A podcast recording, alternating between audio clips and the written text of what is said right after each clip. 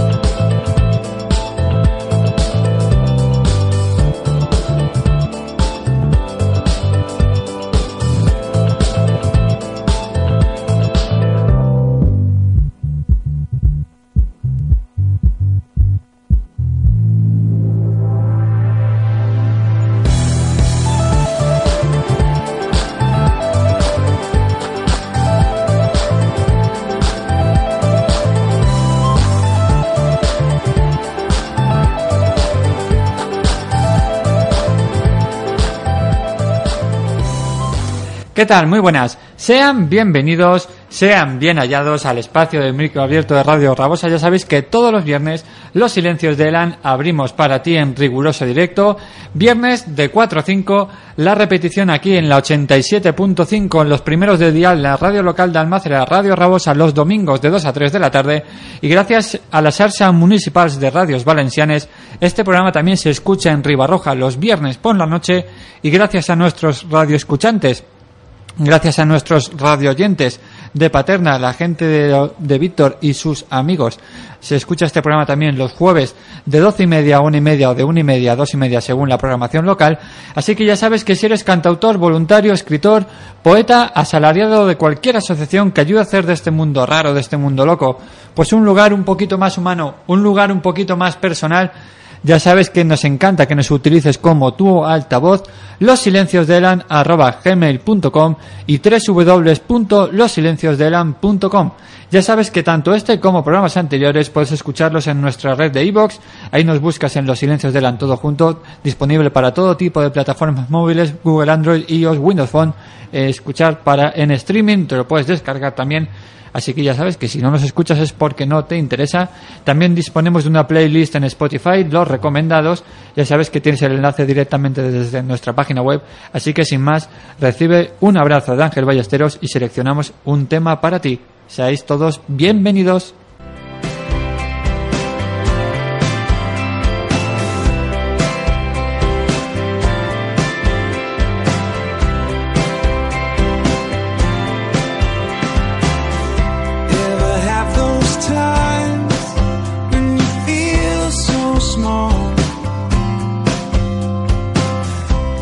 Starry night as you stand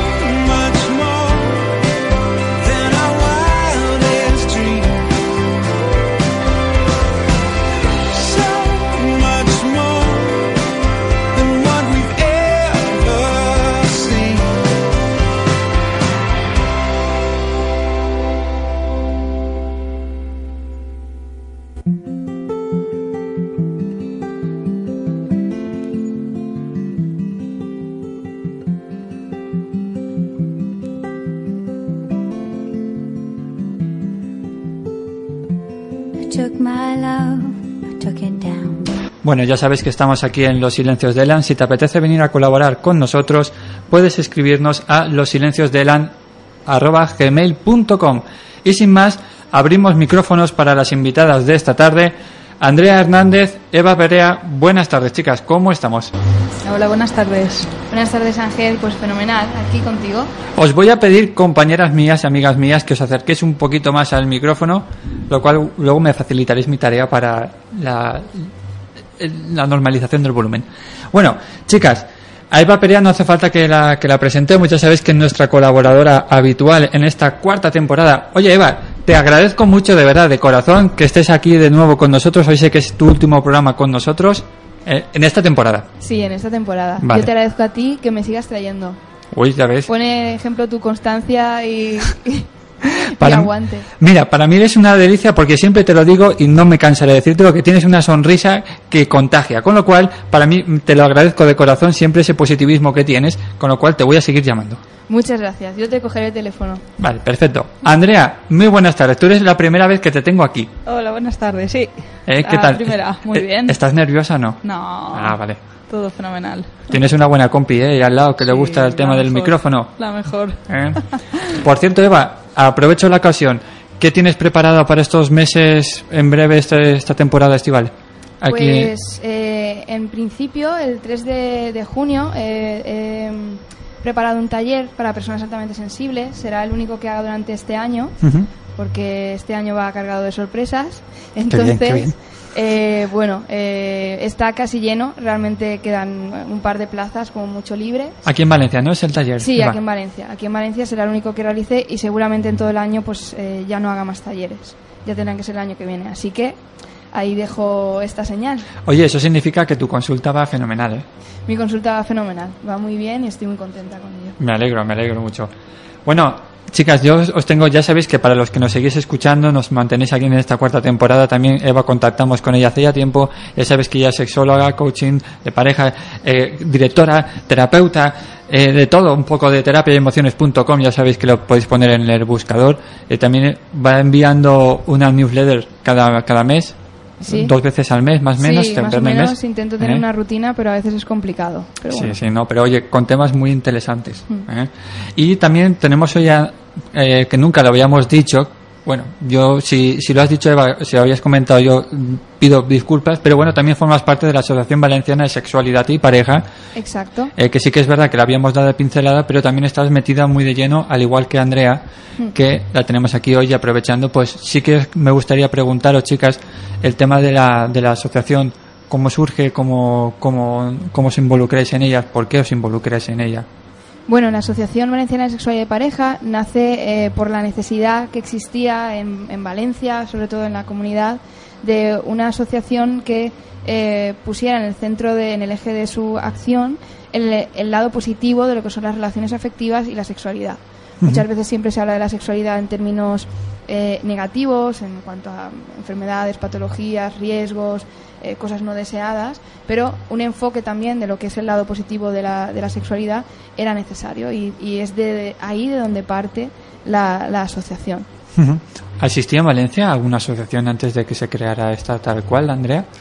Exactamente tal cual, no. Sí que hay otras asociaciones que se dedican de manera más directa o más tangencial al tema de las relaciones socioafectivas, pero posiblemente mm, con la centralidad con la que trabajamos nosotras y, y, bueno la perspectiva de género tan clara que tenemos, quizá no. Aprovecho la ocasión, ya sabéis que nos gusta siempre eh, recomendar las páginas web, es www.sexualidadypareja.com, eh, que ahí tenéis pues disponible toda la información acerca de la asociación, actividades. Yo lo único que les quería preguntar, ya no- eh, nos, nos meteremos ya de lleno en el tema de esta tarde, es el tema de la asociación, qué objetivos, por, bueno, ya hemos explicado por qué surge, pero qué tipo de charlas, talleres, qué cosas podemos encontrar ahí.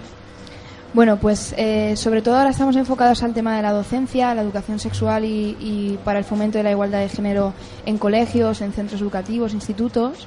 Es donde hemos puesto nuestro, nuestro máxima energía, pero también hacemos charlas más diversas, también relacionadas con, la, con personas con discapacidad, diversidad funcional, charlas para mujeres, centradas también en lo que es eh, después de- del parto, eh, y también pues eh, charlas, incluso hemos hecho charlas eh, centradas en lo que son juguetes sexuales, la erótica del placer, bueno, jugando un poco con todo lo que es el lado positivo de la sexualidad, pero ahora mismo sobre todo vamos a, a coles. Hay un componente, a mí me gusta cuando el- lo, lo hablas de manera natural. ¿Vale? La gente cuando habla del tema del sexo, si lo primero siempre es una sonrisita, una mueca, una gesta, eh, ya, vamos, ya no te digo ya de los juguetes sexuales porque ya podría, podría ser ya el- la risita típica, ¿no? Pero es algo que, sinceramente, es necesario y hace falta tal y como está surgiendo y como se está desarrollando la sociedad hoy en día.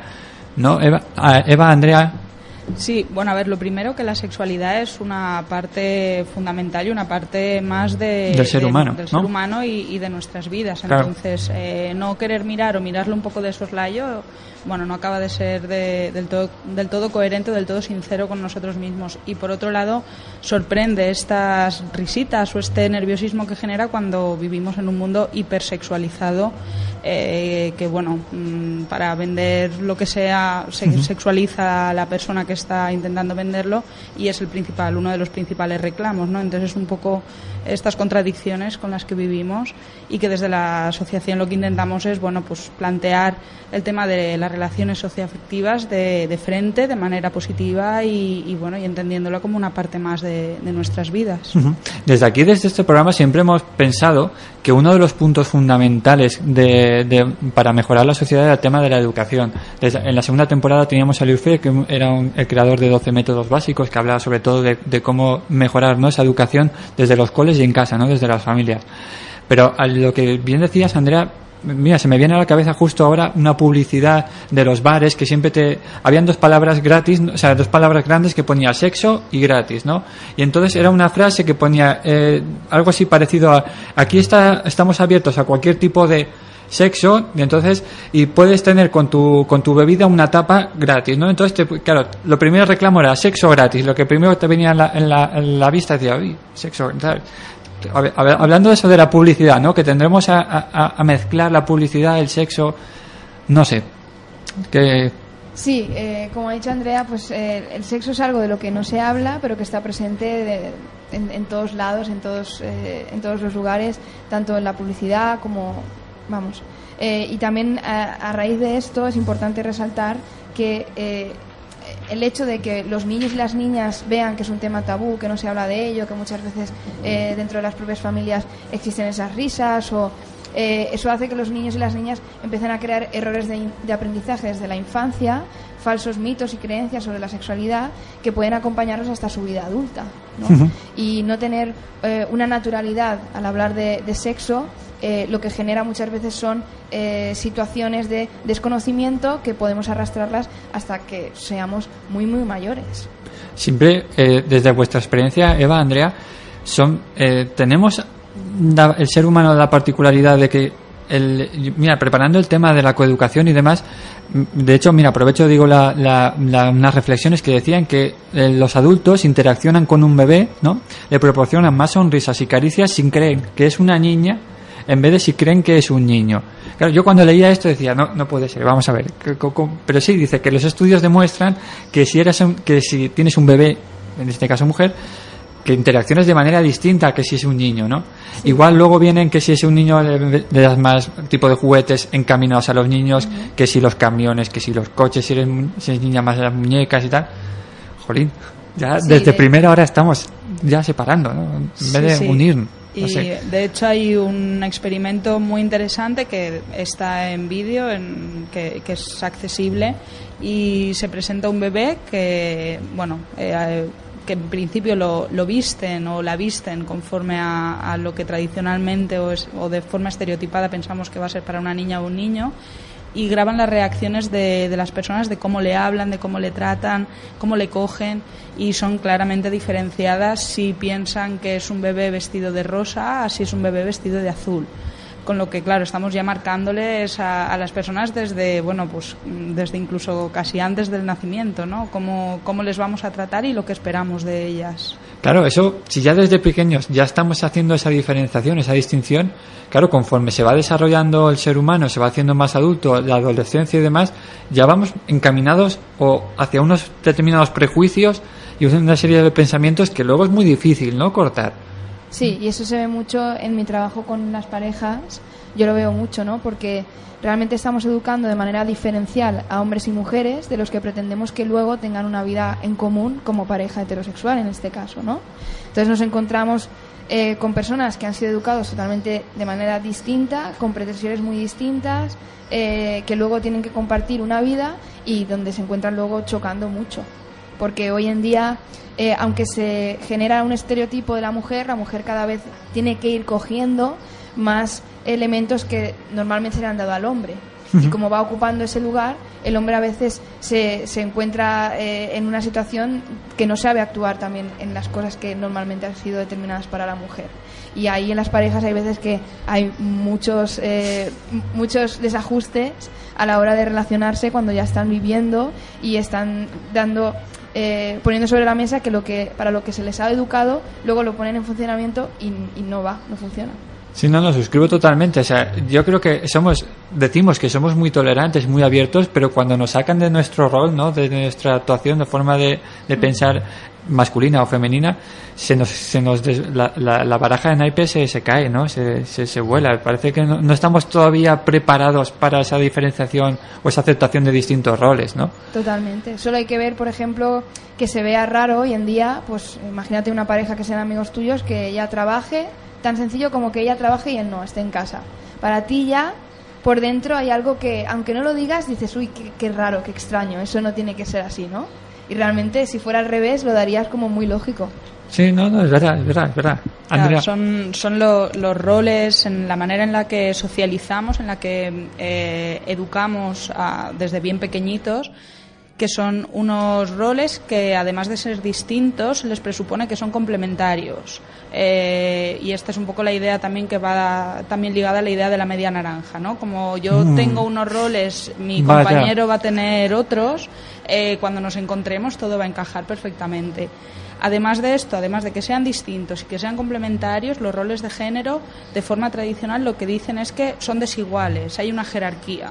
No es lo mismo eh, un rol de mujer que un rol de hombre, siempre va a ser mejor el de hombre. Claro, ¿qué ocurre en estos momentos? Que estamos en, una, en un contexto donde hay igualdad formal, eh, donde se dice que las personas somos iguales, pero claro, cuando llegamos, por ejemplo, a las relaciones de pareja, en una relación heterosexual, vemos que, que a ti no te han educado para que yo sea igual, además mis roles deberían de complementarse, pero muchas veces ya no lo hacen, y tú piensas de manera muy inconsciente, ¿no? Es nuestro ADN social. Eh, que tú como hombre pues estás un poquito por encima y a mí me han educado de manera consciente que yo como mujer tengo derecho a ser igual. Entonces, claro, los desajustes y las tensiones en estos momentos son muy grandes, ¿no? Entre, entre muchas parejas, porque bueno, llevamos pues una mochila de, género a, las espalda, a la espalda las mujeres y los hombres, cada uno con, con su mochila que cuando la compartimos no, ya no encajan las piezas. Sí, no, no, aparte la, gente, a, a raíz del comentario que decía antes, de hecho, ¿cuántas veces vemos en el autobús gente que, mm, parejas de hombres que suben o parejas de mujeres que se dan un beso de una manera tan natural como lo puede hacer cualquier una pareja de hombre y mujer sin ningún tipo de problema? Y la gente, ya lo primero es un, un gesto de hombros así un poco raro diciendo, "Mm, uy, uy, es, eh". Pero luego somos muy tolerantes, ¿sabes? Somos muy abiertos, somos muy europeos y sí, sí nos gusta. No, vamos a ver, no, no somos, no somos realistas de, o sea que me imagino que luego eso, a la hora de, que Eva, bien tú lo decías, a la hora de enfocar también un poquito la relación de pareja, puede ser también un hándicap, ¿no? Que nos puede llevar un poco a, discutir, a que esa armonía de la pareja deje, deje de, estar en, algún momento determinado. Sí, totalmente. El hecho de, sobre todo la inclusión de la mujer en el, en el trabajo eh, por cuenta ajena, no, no el trabajo eh, doméstico, sino los trabajos fuera del hogar, eh, ha desubicado mucho a la parte masculina de las relaciones. Eh, ya no porque la parte masculina deje de trabajar, sino porque las mujeres suelen eh, seguir teniendo eh, la máxima responsabilidad de los trabajos de cuidados que se dan en el hogar, tanto para los hijos si existieran, como los trabajos de los cuidados domésticos o personas mayores al cargo. Sigue siendo la mujer la que de manera inconsciente o incluso conscientemente eh, observa que es ella la que tiene la obligación en el 80% de, de hacerlo y es el hombre el que ayuda. Y este verbo se suele, se suele utilizar mucho, ¿no? No, yo, él me ayuda mucho o yo le ayudo siempre que puedo, ¿no? Parece el Salvador, parece el Salvador. Sí, sí. Bueno, El es, que- es el que viene, que esto no es mi responsabilidad, pero yo soy muy bonito Claro. y yo soy un hombre muy concienciado con esto y yo pues yo te voy a echar un cable con, con lo que al final es tu responsabilidad, ¿no? Porque a mí me han educado que, bueno, que yo lo que tengo que hacer es trabajar. A las mujeres ahora es como, bueno, sí, tú tienes que trabajar porque es muy importante la independencia económica, pero los cuidados alguien los tiene que hacer y nos educan desde bien pequeñitas para cuidar. Somos cuidadoras educadas para eso. De hecho, cuando hay que decidir siempre que hay un, niño, una niña o un mayor al cargo, quién se queda, quién reduce su jornada, quién siempre es la parte de la mujer. O sea, en el 90% de los casos va a ser la mujer la que reduzca su capacidad eh, económica para aportar el valor del trabajo de cuidados. Sí, cerca del 80 y pico por cien de todas las excedencias y de Son son, son mujeres y bueno mm, es una realidad ¿no? que, que tenemos en nuestras familias, en nuestra- entre nuestros amigos que bueno que hay que ir combatiendo pero pero va a costar claro. Sí, sí, no, pero... Porque yo te pregunto una cosa, Ángel, voy Uy, a cambiar... uy, uy, uy, uy. Voy a apagarte el micro, espera. A ver. No, dime, dime. Eh, por el tema de los roles de género. Dime. Tú, eh, para que cuidara de tus hijas, por ejemplo, una tarde te quieres ir con tu pareja eh, de vacaciones, para que cuidara de tu familia, eh, ¿llamarías a un, a un chico? ¿Tú, ya- ¿Con quién las dejarías antes? ¿Con un chico o con una chica? Vamos a ver, yo lo dejaría, no me voy a poner en plan así, guay, ¿qué, qué respuesta. No, yo lo dejaría simplemente con la que mis hijas tienen más interacción o más relación mutua con, la, con el cuidador, independientemente de que sea hijo, sea, sea mujer o sea, sea hombre. En este caso hay mucha relación con mis suegros y con mis padres, los dos, o con mi hermana, porque tengo, porque mi hermano no vive aquí, entonces evidentemente la dejaría con el que tuviera más afinidad. Pero de, de corazón te lo digo que me da igual que fuera hombre que mujer, ¿eh? No, Vale. Pero si fuera una persona que contratases, que no fuera de tu familia. Hay muchas más chicas que... Eso sí, en eso te doy toda la razón. Sí, Claro. sí, sí, sí. A la hora de buscar canguro, a la hora- incluso a la hora de buscar, me lo invento, asistente del hogar o empleada de hogar, mm, vamos, el, el hombre lo ve simplemente, es, está, por mi profesión, que hacemos reconocimientos médicos y demás, ves que el hombre es el que limpia cristales, es el que sube la altura, la plataforma, con la arnés y demás, y la mujer ya es la que está limpiando la de los baños, los- las oficinas, etcétera. En eso sí, en eso te doy toda, toda la razón del mundo. Pero esto, eh, Andrea, Eva, esto, ¿de dónde? O sea, estas actitudes, vale, me me vas a decir, vienen de hace muchos años, cuando la época de Frank, bueno, ya fíjate si nos estamos ya retrotrayendo hacia, hacia muy detrás. Pero a mí hay una cosa que, mira, preparando el, el, el programa, sacan una ley de general de educación y mira, tengo aquí en, en- la- en la- el papel. La ley general de educación y financiación de la, de la reforma educativa establece la coeducación en los centros públicos.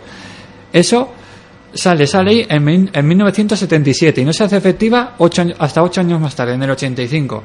Vale, desde el 85, que ya me, vamos, ya como todas las leyes en este país que se hacen y luego hasta los años no, no se aplican. Pero desde, ese sería otro tema. Pero desde el 85 hasta ahora han pasado más de 30 años. Ha pasado una generación de por medio, por no decir más. Mm, Cáspitas, por no decir otra palabra. Hostia, seguimos, seguimos teniendo los mismos pensamientos arcaicos. ¿Por qué? O sea, ¿cómo combatimos eso desde la, desde la escuela? Hablabais de las charlas, ¿no? A nivel educacional, a nivel sexual. Pero es que las, yo no sé, los resultados que se obtienen siguen siendo los mismos. Eh, O algo está cambiando. Si se pusiera de manera, o sea, si se hiciera de manera efectiva y real y se, y se, se implantara un plan eh, que fuera eh, tangencial a todas las asignaturas, que, que estuviera presente tanto en matemáticas como en lengua, eh, que todo estuviera pasado por el filtro de, de- de la coeducación en sí misma, eh, existirían muchos más resultados. Lo que sucede es que esto no, no pasa. es la idea de, de lo que se llama la transversalidad de género, que el género, que esta perspectiva que entiende que, que nos educamos distinto, que actuamos distinto y, y que las leyes, que los temarios del colegio, que la manera en la que nos relacionamos afectan de manera distinta a hombres y a mujeres y tener en cuenta esos efectos. Si todo eso estuviera de manera transversal, es decir, como decía Eva, en todas las asignaturas, pero no solo en las asignaturas, es en el comedor, es en el patio, es en las extraescolares, si realmente incorporamos la perspectiva de la igualdad a la escuela de forma transversal, las cosas se cambian. No se trata de que en la escuela vengan chicos y chicas o de tener, que está fenomenal, pero no es, única, no es suficiente tener eh, una asignatura en la que se trate el tema de la igualdad, sino que sea algo que ocurra de forma habitual en cualquier área de- del colegio y entre cualquier persona que está en el colegio o en, la, o en el instituto, ¿no? Entre alumnos, pero también entre, entre el personal docente, entre la dirección y el personal docente. Eh, van mucho más allá de, de tener una asignatura que está fenomenal, ¿no? pero no es, no es claramente insuficiente para cambiar cosas. Pero claro, ahí falta, hablabais de, de, eh, coincido totalmente con vosotras, pero si, mi pregunta es si ya se está viendo que es insuficiente tener una, una, una única mm, asignatura o temario que nos hable esa de, de- esa diferenciación o esa educación, ya no, ya no te hablo de la educación sexual que perfecta- perfectamente podría ser otro tema que deberían de añadir en todos los colegios y se debería hacer. Pero si se está viendo que mm, nos quedamos cortos, o sea que la, la situación de hoy en día, ves los medios de comunicación y ves el maltrato que hay. Es decir, que, pero claro, ¿por qué no se hace nada más? Es decir, porque a los colegios se les llena un poco la, la, la gloria, la boca, diciendo, oye, pues mira, si, si aquí lo estamos haciendo, y ¿por, ¿qué, ¿qué falta ahí? Hay algunos colegios que sí que están haciendo muchos esfuerzos y sobre todo docentes que, los nuevos profesores también tienen mucho más en cuenta la perspectiva de género para enseñar al alumnado y, bueno, de alguna manera no solamente son los, los colegios los que educan, también educan las familias, también educan los medios, eh, los medios de comunicación. La socialización de género está presente en todos los aspectos de la vida. Eh, desde el huevo kinder rosa para las niñas y el azul para los niños, con regalo interno distinto para niños y niñas. Las princesas, sí, para Exacto. niños. Hasta las películas Disney que ven más niños y otras ven más niñas. Todo está estereotipado. Y aunque no podamos librarnos de todos esos, esos estereotipos, en la escuela, en el colegio, desde mi, mm, desde mi punto de vista, debería eh, jugarse mucho a, a poner en duda eso en los alumnos. Es decir, vamos a leer el cuento de Caperucita y vamos a hablar de por qué Caperucita no tiene otras herramientas para librarse del lobo. Vamos a hablar de por qué en La Bella y la Bestia eh, la chica está ahí aguantando con la bestia, aunque le trata mal, eh, le- la- se comporta con ella de manera inadecuada y la chica en ningún momento pone límites, ¿no? Eso, esos cuentos existen y, no podemos limitar eh, el consumo ¿no? por parte de niños y niñas, pero creo que en la discusión dialéctica de- de- en, en ese sentido, pero desde que son muy pequeños, no hace falta irnos a eh, discusiones con 18 años, sino mucho antes los niños y las niñas tienen la capacidad de ser críticos con lo que están viendo. Por eso es importante que las familias, eh, igual que ponen la película, se queden a veces con ellos y con ellas y vean con ellos y ellas la película. Y luego, si hay algo que les ha chirriado, pues bueno, intenten ver si sus hijos y sus hijas también tienen esa visión crítica. Sí, la, la coeducación es eminentemente crítica. Eh, se trata de cuestionar, porque cuando, en el momento en el que nos cuestionamos somos capaces de cambiar las cosas y no consumirlo de manera, eh, bueno, sin ningún tipo de criterio y que y todo me va bien. ¿no? Entonces, eh, desde, las, desde los centros educativos, eh, el papel que tienen, y de hecho hay que eh, poner en valor, el- porque bueno, según eh, bueno, el momento en el que estamos, que bueno, están con recursos muy, muy, muy bajitos y están haciendo mm, grandes esfuerzos por educar y educar bien en general. Pueden haber casos que dices, bueno, este profesor, esta profesora, pero en general la educación y la educación pública, para los recursos con los que cuentan, están haciendo un grandísimo trabajo y que, que creo que debemos de valorar. También en el tema de la coeducación y de la igualdad. De hecho, hay figuras dentro de los colegios públicos en los que hay como una especie de mediador, de agente de igualdad, que es una persona que se encarga de intentar potenciar y fomentar esta visión en, en- en los centros escolares y es una figura crucial para que esto funcione. Eh, pero bueno, un poco lo que decía Eva, no es solamente la escuela, somos todos, educamos todos. Y bueno, si eh, no podemos cambiar ciertas cosas o no podemos hacerlas desaparecer, al menos sí enseñarle a los niños y a las niñas a ser críticos con, con, estas, con, con estos productos, ¿no? con estos productos culturales. La verdad es que también es verdad que en las, todos los que hemos ido a la escuela de una, de una u otra manera hemos visto también esa diferenciación que hay entre hombres y mujeres. Yo recuerdo, por ejemplo, cuando ibas a gimnasia y lo que te pedían a ti como, como chico era diferente a lo que le pedían a la chica. Ves las actitudes en, lo- en los patios en que los chicos se ríen de las chicas.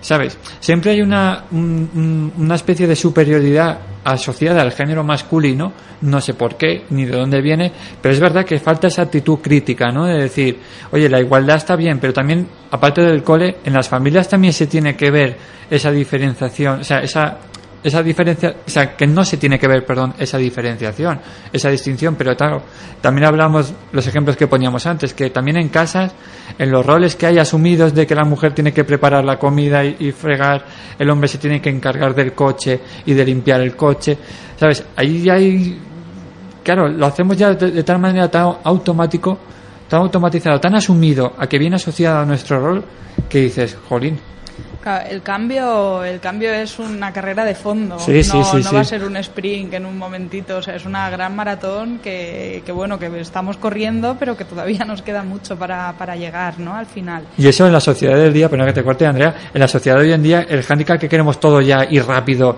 y lo queremos todo que se solucione ya, queremos la pastilla mágica que nos quite el dolor en 30 segundos, claro, cuando vemos que eso va, nos va a suponer más esfuerzo, Claro, pero de alguna manera eso eh, ya te lo están vendiendo de la siguiente forma. Te están diciendo que ya existe una igualdad.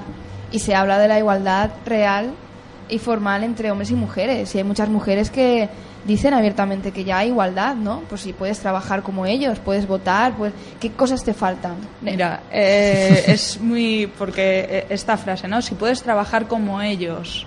Eh, claro, ¿qué es lo que ha pasado? Si hay una igualdad eh, formal, que no real, o sea, en las leyes, en principio somos todos iguales, pero por ejemplo en el mercado laboral, ¿qué es lo que ocurre? Que yo si quiero trabajar en igualdad de condiciones que un hombre, lo que tengo que hacer es adaptarme al modelo del hombre que conlleva renunciar a la familia o mm, atrasarlo al máximo y ser consciente que quizá lo voy a tener que ver mucho menos y tener que encargarle los cuidados a posiblemente otra mujer más pobre y, y de fuera de, de mi contexto. Eh, pero no es una igualdad, yo con, porque no han cambiado tanto las cosas. Eh, sencillamente han dicho, bueno, por ley sois todos iguales, ya cada cual, vosotras os apañáis. ¿No queréis igualdad? Pues toma Claro, igualdad. y luego te añaden, te adjuntan el estudio de que las mujeres directivas que hay en las, en las grandes empresas, y dicen, mira, hay igualdad. Claro, eh, Bueno, ahí. está, hay dos conceptos que son, bueno, a mí me parecen muy claros, que uno sí que se conoce mucho, que es el del techo de cristal, ¿no? Que es la Los idea, desconozco, los Bueno, desconozco. es la Andrea. idea de que, bueno, en la jerarquía laboral, en este caso, eh, las mujeres se les, hay como una especie de engaño que se les hace creer que pueden llegar hasta el final, hasta los eh, sitios más altos, pero cuando llega un punto en el que ellas ven lo que hay, pero hay un techo que les impide seguir subiendo, ¿no? Que serían, pues esto, ¿no? Los cuidados, el... ¿Vale? Eh, Esto es lo que se conoce más, pero luego está la otra eh, manera que sería el suelo pegajoso, que es todas las resistencias y las eh, discriminaciones indirectas que hacen que a las mujeres se les pegue el suelo y no puedan ascender en la, en la jerarquía social. ¿no? Y, y funcionan a la vez. Ni puedo, cuando estoy ya muy alto no puedo seguir y cuando estoy muy bajo es que no puedo ni siquiera levantarme, ¿no? Sí, pero eso también, ahora que lo dices, también está automa- automatizado en todas las empresas. Sí, sí, sí, claro, es algo... Pero no hay una... una mujer, una mujer tiene que hacer una renuncia total de su vida en todos los ámbitos, menos en el profesional, para llegar a lo más alto en, su ámbito profesional y a lo mejor llegará.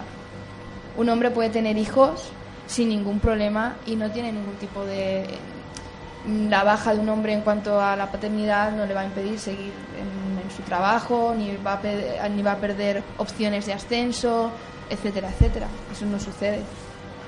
Pero claro, eso de normal en las leyes, digo yo, eh, que yo no estudio marketing, que yo estudio enfermería, pero en las leyes del marketing, eso no creo que haya una asignatura que te digan, mira, las leyes del marketing, hoy vamos a hablar de esta, de esta ley, la ley del suelo pegajoso o del techo de cristal. Dices, vamos, eso es porque se tiene ya tan automatizado, tan asumido de que esto es así, que claro, en la- por algún lado tenemos que empezar a recortar, o sea, a que el camino se desvíe por otro lado. Eso, Claro. ¿cómo lo hacemos? A eso también ayuda para que le des un poco más de forma el hecho de que el, capital social que generan los hombres en su trabajo siempre es mayor que el de las mujeres. Porque las mujeres salen de trabajar y normalmente tienen muy presente el cuidado 24 horas al día. Entonces, normalmente vuelven enseguida a casa. Mientras que el hombre tiene la capacidad o la tendencia a quedarse más eh, pues con sus compañeros, tomarse algo o incluso está en el equipo de pádel del, del la de empresa, uy, uy, el uy. futbito, no sé, este tipo de actividades que los hombres siguen desarrollando, ¿vale? Eso genera un capital social. Eso hace que muchas veces un hombre se quede sin trabajo y una persona eh, del entorno con el que está saliendo eh, de esa manera casi automáticamente le ofrezca a otro. O que como tiene mucha relación con las personas de la empresa, al final eh, tiene más capacidad de ascenso. Mientras que la mujer no tiene tanta relación con sus compañeros y compañeras de trabajo porque enseguida se va a seguir con sus cuidados. Y esto es observable totalmente en la sociedad. O sea, es, es así. Claro, pero digo yo, Eva, Andrea, ¿cómo podemos? Porque claro, también hablábamos de los medios de comunicación. A mí se me, se me vienen a, a la cabeza numerosas campañas publicitarias que también nos están haciendo un poco esa, esa distinción, ¿no? De, de- del sexo masculino como que tal con el femenino. Entonces dices, por algún lado aquí lo tendremos que, solucionar de una manera. ¿Desde dónde se hace eso? ¿Desde la escuela? ¿Desde la familia? ¿Desde los medios de comunicación? ¿Desde dónde podemos acceder? Pues un poco desde todas partes, pero cada parte va a distinta velocidad. Eh, desde la escuela es fundamental y es la base, pero es lo que te decía, es un maratón. Es los resultados del trabajo en la escuela hoy los veremos de aquí a 10, 15 años los resultados grandes. Eh, mientras tanto, mientras esos resultados llegan, bueno, podemos sentarnos y ver lo que pasa o podemos intentar trabajar desde otros eh, sectores y desde otros agentes, desde las familias, desde los medios de comunicación poniendo ciertos filtros y, y sobre todo lo que hablábamos antes, siendo críticos y generando voz crítica ante determinado, determinados contenidos, ¿no? Pues hay algunos programas de televisión que, bueno, pues que los comentarios, la, la manera en la que el presentador trata a las invitadas es más que cuestionable, que quizá hace cinco años no había mucha gente que, que se quejara y de repente ahora vemos que también ayudado con todo el boom de las nuevas tecnologías y las redes sociales se forma toda una voz de opinión en contra de este tipo de, de acciones, lo cual, bueno, pues es también positivo, ¿no? Porque parece que vamos avanzando, aunque sea lento. Sí, pero yo creo que se forma, al menos mi opinión es que se forma mucho guirigay, pero interesa que se forme ese guirigay para darle en el fondo cierta promoción o, o- o más publicidad al programa en cuestión, más que en el fondo de la cuestión que decir, oye, que es que lo que ha pasado es que ha tratado mal. Es decir, que esa, ¿sabes? No sé, yo creo que tampoco los medios de comunicación tampoco están ayudando. Por ejemplo, cuando hablamos de las campañas de maltrato de género, lo sacan a bombo y platillo porque es algo que esa, esa, esa noticia victimista vende. Y, y, y parece un poco que la gente se queda con eso. Mira, vamos a atacar sobre ese tema que a la gente le importa, pero verdaderamente hoy escuchas la noticia, la asumes, pero luego tampoco en tu día a día haces nada por cambiarlo. Claro, medios de comunicación, muy importante también que las y los periodistas tengan formación de género. O sea, es fundamental. Porque si yo como periodista no me cuestiono y no soy, o sea, es imposible que yo haga un tratamiento adecuado de la noticia. Y cada vez más, pues bueno, de nuevo, educación a distintos niveles. Pues meter eh, género en, de forma transversal en toda la formación universitaria es clave también porque son los profesionales que, que vamos a tener ya, ¿no? y, y bueno, Y luego, Y- dime, dime, Eva, Nada, referente a lo que hablabas sobre la, la publicidad, los medios, los medios de comunicación, existe el Observatorio de, de Publicidad que, que da unas normas o unas medidas que invita a las, a las distintas eh, empresas de marketing y publicidad a seguirlas, pero evidentemente la publicidad eh, es libre hasta cierto punto. Eh, y por otro lado existen campañas o personas, como por ejemplo la función de, de Yolanda Domínguez, que es una mujer eh, que te invito a seguirla, muy interesante todo el trabajo que hace. Todo lo que haces tú y las charlas, que- créeme, Vale. lo sigo. Pues Yolanda Domínguez llevó eh, a cabo una iniciativa contra una publicidad que lanzó una conocida marca de gafas de sol, bueno, gafas de sol y eh, óptica, ¿vale? Eh, que el anuncio era así como un hombre entrando a un bar y, y- El, mensaje era estrena todas las veces que quieras. Entonces el hombre entraba como a una especie de bar de, bar de alterne donde estaban todas las chicas y bueno el mensaje que decía es eh, estrena gafas todas las veces, Todas las veces o algo así, ¿no? Y claro, dando a entender que quizá lo que estrenabas no era tanto las gafas, ¿no? Pues eh, lo que hizo Yolanda es un llamamiento para que mujeres fueran de la guisa en la que presentaban la, dicha óptica en la publicidad a, A las chicas y bueno pues como entraban allí a probarse las gafas no Pues, este es vuestro cliente de gafas pero total en la publicidad en los anuncios salen estas mujeres no pues Yolanda Domínguez consiguió en, pues en apenas una semana eh, que el anuncio se retirara y eh, que Multiópticas, que ya lo he dicho, bueno, eso fue así, eh, eh, cambiara para este año totalmente la, la visión con la que ha eh, planteado sus, sus anuncios, ¿no? Desconocía totalmente el anuncio, eh, os lo prometo. eh. Eh, la presión muchas veces me decías hay veces que se forma mucho guirigay y al final queda en nada no es más para dar en realidad No, la no, en este presión en, caso sí, esto- sí. en estos momentos sí eh, funciona hay veces que sí que puede parecer que es más para, para fomentar o para dar publicidad a, a la barbaridad en sí pero realmente los boicots las eh, todas las acciones que generan voces críticas muchas veces sí tienen consecuencias en retiradas de bueno por ejemplo eh, hace también poquito que esto tiene que ver también mucho con, con la ecoeducación eh, sacó Playmobil una, una, una colección de las 20 personas Las 100 más, personas más las 100 importantes de la personas más historia. importantes de la historia. Casualmente no, no había ni una mujer. Todo era hombres, ¿no? Entonces, hombre, igual en toda la historia alguna eh, puede haber, ¿no? Alguna, aunque sea perdida por ahí. Bueno, pues hizo muchísima presión y se ha hecho que se incluyan pues la mitad, que sea una colección paritaria. Menos porque mal. sí que hay mujeres. Entonces, posiblemente esto, sin toda una voz eh, de crítica y todo un movimiento a nivel de redes sociales y de presión, pues no se consigue, se queda ahí los 100 hombres más estupendos del mundo y, y de la historia. Por eso digo que tenemos ya de- de asumidos determinados pensamientos que yo no sé si es que están en nuestro ADN, no sé dónde están escritos o quién nos lo ha in- in- inculcado en nuestro cerebro. Es como el tema de las profesiones. O sea, yo recuerdo cuando yo hice enfermería hace ya muchos años, era una profesión evidentemente femenina, igual que el tema del magisterio es evidentemente más, más femenina que masculina. Ahora afortunadamente ya, ya no, igual que el, el tema de enfermeros. Pero claro, tenemos asumido, o bomberos, por ejemplo, dices, jolines, eh, ¿qué, qué pasa? O sea, tenemos asumidos ya ciertas profesiones, ¿no? Como ciertos automatismos, ya funcionamos de tal manera que, mira, yo quiero ser enfermero, pero si eso es una profesión de mujeres, digo, ¿ya- ¿y qué?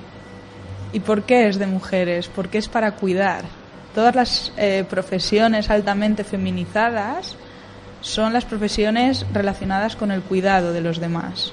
Sí, sí, sí. Magisterio, enfermería, eh, y dentro de, por ejemplo, porque dices, bueno, pero los médicos también cuidan ya, pero es que los médicos son los que están por encima y las enfermeras son las de peor categoría, ¿no? Las de peor jerarquía. Y evidentemente eso en la escuela también ocurre.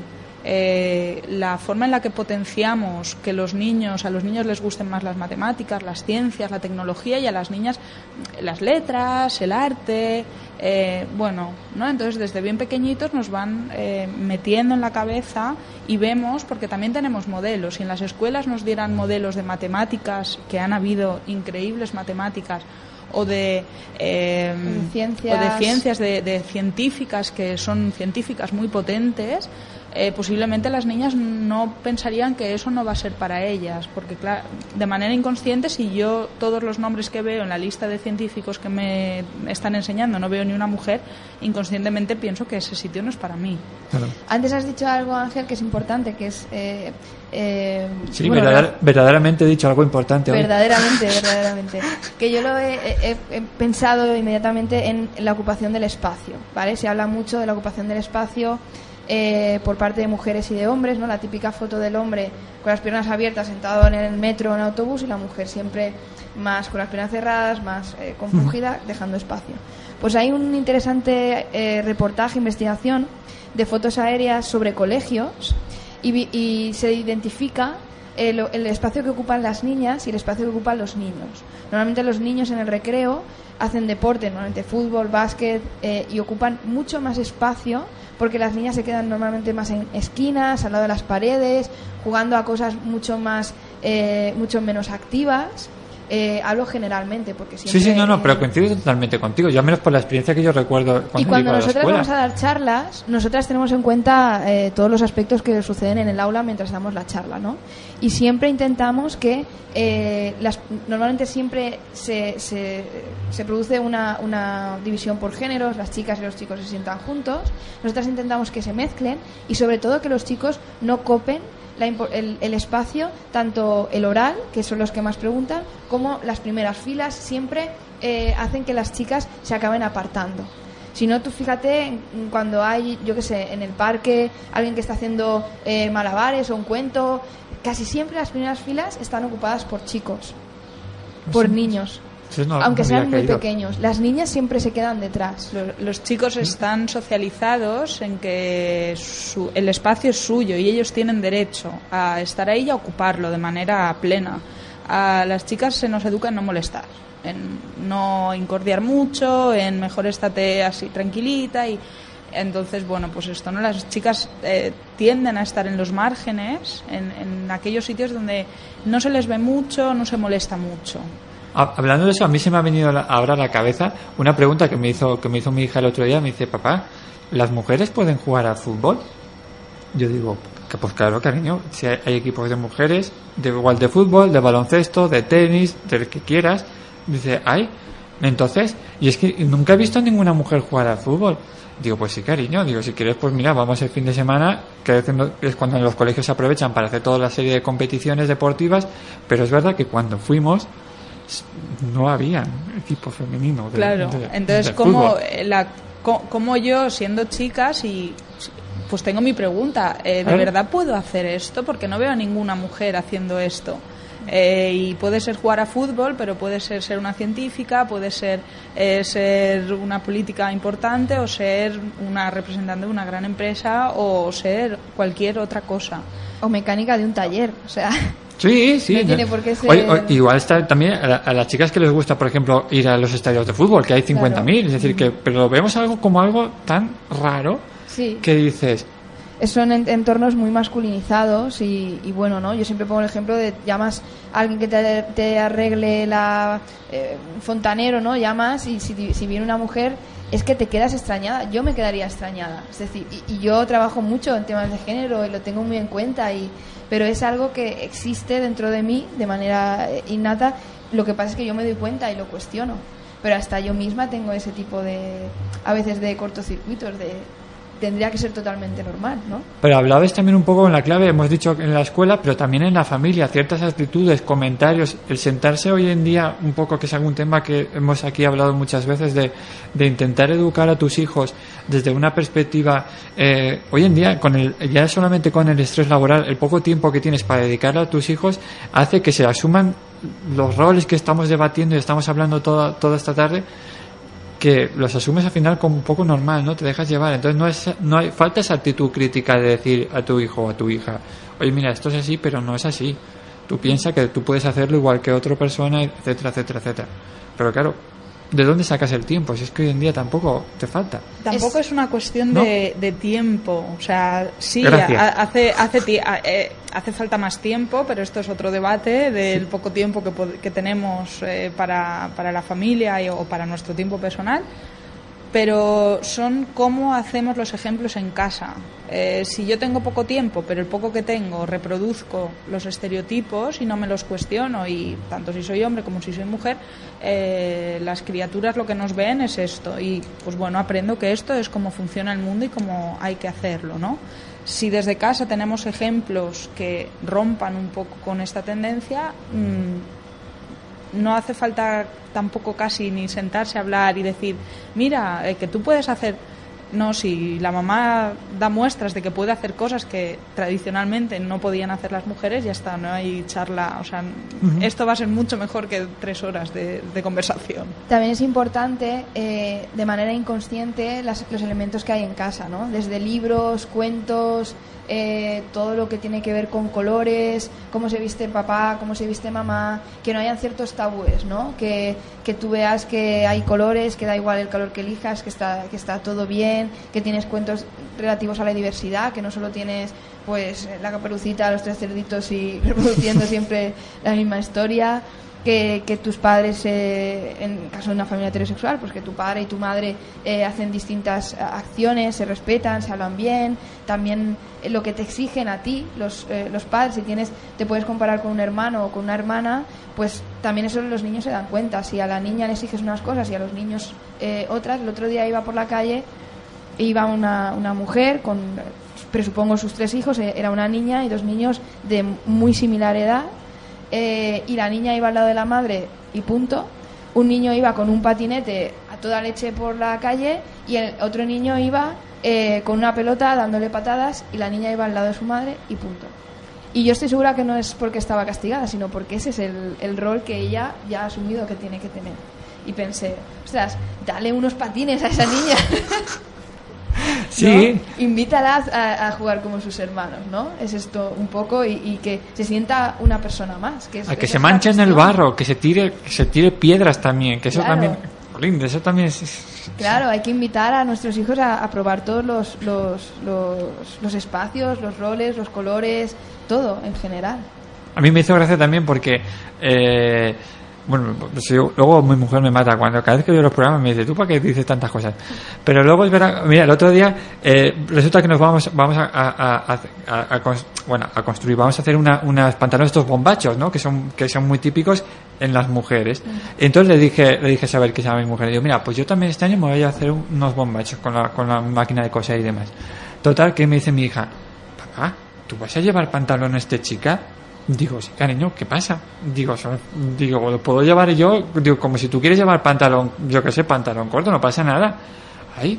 O sea, son esos pequeños comentarios que ya desde pequeña, desde pequeño ya, ya los tienes un poco Pero tan tú ya has asumido. logrado ahí que ella se lo cuestione, porque esa pregunta ya ha abierto que ella se cuestione esa situación. Y en el momento en el que te vea con unos pantalones así, eh, constatará que no hay pantalones de chica y de chico, sino que hay pantalones. Y que me los puedo poner o no en función de si me gustan, me apetecen o, o no. Claro, pero por eso os decía que ya desde primera hora ya tenemos tan, tan, tan asumido ciertas cosas o Claro. ciertas maneras de actuar y de pensar que, que de algún lado tienen que venir. Sí, desde por ejemplo cuando hay un cole o cuando hay un cumpleaños en el cole, ¿no? O en, el- en la escuela infantil, eh, los regalitos que se compran a niños y niñas. Muchas veces se diferencia. Ah, bueno, sí, sí, sí, sí. Y al niño se le regala la pistolita de Spiderman y a la niña se le regala una cosita para que pinte circulitos, ¿no? Entonces, a toda la clase. Sí, o para hacer pulseras y el otro la pistola Claro, del, del y oeste. eso los niños y las niñas lo notan y lo ven y, y se hacen de su equipo, ¿no? Como cuando en gimnasia, en educación física, pues el profesor saca un balón para los chicos y las chicas, bueno, pues una- unas cuerdas para que salten. ¿Por qué? ¿Por qué no se obliga a todo el mundo a jugar al mismo? El ser humano es un ser social, y, pero además de ser social, eh, nos gusta tener, precisamente por eso nos gusta tener pertenencia de grupo. Y en el momento en el que tú sabes que tú perteneces a ese grupo y identificas los marcadores, es mucho, la vida es mucho más sencilla. Si yo entro a una tienda y de repente eh, está todo mezclado, todo con color que no identifico de qué es cada cosa, es más complicado. Eh, que no quiere decir que sea peor o que sea o que no sea mejor. Pero si yo entro a la tienda y tengo muy claro que este trozo es el trozo que me pertenece porque es rosa y este de aquí que es azul, rojo y de millones de colores pero fuertes no es el mío, para mí es mucho más sencillo, como también como niña porque me, me es más sencillo moverme por el mundo. Si favorecemos cada vez unos mundos más con categorías más cerraditas y, y con los ítems mucho mucho más estrictos pues bueno tenemos eso no eso no que es de chica eso no que es de chico. Y muchas veces dices ya pero yo en casa no yo no educo así. Ya pero es que tus hijos y tus hijas van al colegio se hablan con otros eh, otros niños y niñas de otras familias ven la televisión eh, escuchan lo que hay por la calle y bueno, eh, por eso que un poco que la idea de la coeducación va más allá de la escuela. O sea, la escuela es fundamental, pero somos fundamentales todos, ¿no? A la Sí. hora de, de generar el cambio. Sí, sí, la, la verdad es que coincido totalmente. Chicas, se nos acaba el tiempo. Oye, de verdad, tengo que pedir a la dirección que nos dejen más tiempo, que es que me quedo Más corto. programa, por favor. Sí, sí, más, más. De verdad es un placer teneros hoy aquí con vosotros. Andrea Hernández, doctora en sociología e investigadora en temas de géneros, también docente de la, de la AVSP. Me hace gracia la sigla siempre, siempre de estas cosas. Pero bueno, oye, la verdad de la asociación, como decíamos, Asociación Valenciana de Sexualidad y Pareja, www.sexualidadaypareja.com, Eva Perea, coaching, terapeuta, a- directora. Y colaboradora de Los Silencios de Ah, Elan. Bueno, gracias, gracias. Eso lo tienes que añadir en tu web. bueno, oye, la verdad, de terapia y emociones.com. Os invito también a que, a que os suscribáis a su, a su, bueno, oye, últimamente estás muy activa ¿eh? en las redes sociales, lo cual me Sí, gusta sí, mucho, sí, ¿eh? Sí, sí, Yo quería decir Yo aprendo algo de ti, ¿eh? Aprendo de ti. que Quería decir algo y como esto va a quedar para la, para la posteridad y estará siempre presente. ¿Estás segura? Sí, sí, sí, Vale, estoy vale. segura. Nosotras tenemos un reto por delante que es eh, educar a nuestro futuro hijo, ¿no? Que nacerá en unos meses. ¡Enhorabuena! Bien, Y- me falta la música. Eso no me, no me hagas eso, yo me lo preparo y pongo ahí unos aplausos chulos. Y todo esto nos lo cuestionamos mucho y esperamos poder hacerlo muy bien para que, para que dentro de la sociedad en la que le ha tocado vivir sea lo más feliz posible y se cuestione mucho las cosas. Yo seguro, no tengo ninguna duda y sobre todo que lo haréis con todo el amor del mundo, que eso es lo principal para mí en el tema de la educación, que eso nunca se pierda. Totalmente. Pues chicas, de verdad os invito, ya sé que hoy es el último programa que vais a estar aquí con nosotros, pero os invito a la siguiente temporada, si os apetece, hagamos algún especial de la coeducación que creo que puede ser muy interesante y, y hablar de muchas cosas. Podríamos invitar también a docentes, incluso también para que nos compartieran un poco su día a día, cómo hacen ciertas actitudes, para ir un poco ahí poniéndoles interrogantes ¿no? a, sus, a sus métodos. Pero de verdad, agradeceros de todo corazón que estéis hoy aquí con, conmigo, en este caso con este proyecto tan personal. Así que os deseo lo mejor, feliz verano. Muchas ¿eh? gracias. Que os vaya todo fenomenal, ese embarazo que sea estupendo. Mandar fotos, ¿eh? Hombre, Mandar claro, fotos. claro. ¿eh? Y tú hazte los bombachos, por favor. Por supuesto. Que eso que no falte, que no falte. Pues de verdad, chicas, agradeceros aquí hoy con nosotros. Que Un abrazo, Ángel. Muchas Un gracias. abrazo, gracias. Ya sabes que si eres cantautor, voluntario, escritor, poeta, asalariado de cualquier asociación, si trabajas también por cuenta ajena, no hay problema. Si, cuentas, si trabajas también por cuenta propia, tampoco, por supuesto. Ya sabes que nos utilices como tu altavoz, como los silencios de gmail.com, nuestro correo electrónico, www.losilenciosdelan.com. Recibo un abrazo de Ángel Ballesteros y nos vemos ya la semana que viene aquí en Los Silencios de Elan. Adiós.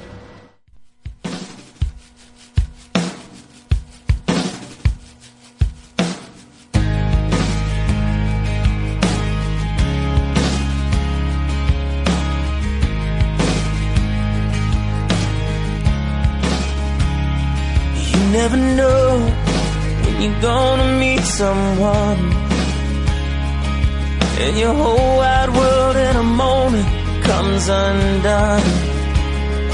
You're just walking around, then suddenly everything that you thought that you knew about love is gone. You find out it's all been wrong. And all my scars don't seem to matter anymore. They me you. I know that it's gonna take some time. Got to admit that the thought has crossed my mind. This might end up like it should. And I'm gonna say what I need to say. And hope to God that it don't scare you away. Don't wanna be misunderstood. But I'm starting died of something good.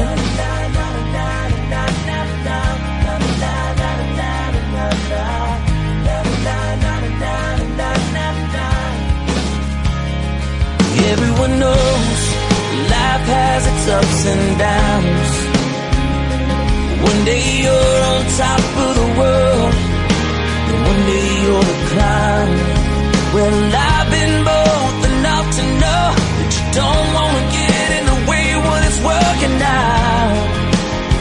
That it is right now. You see my heart, I wear it on my sleeve. Cause I just can't hide it anymore. I know that it's gonna take some time. I got to admit that the thought has crossed my mind. This might end up like it should.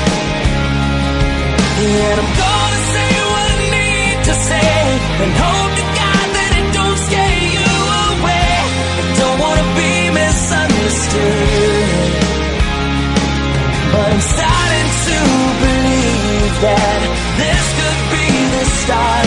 'Cause I don't know where it's going. There's a part of me that loves not knowing. Just don't let it in before we begin. You never know when you're gonna meet someone. And your whole wide world in a moment comes undone.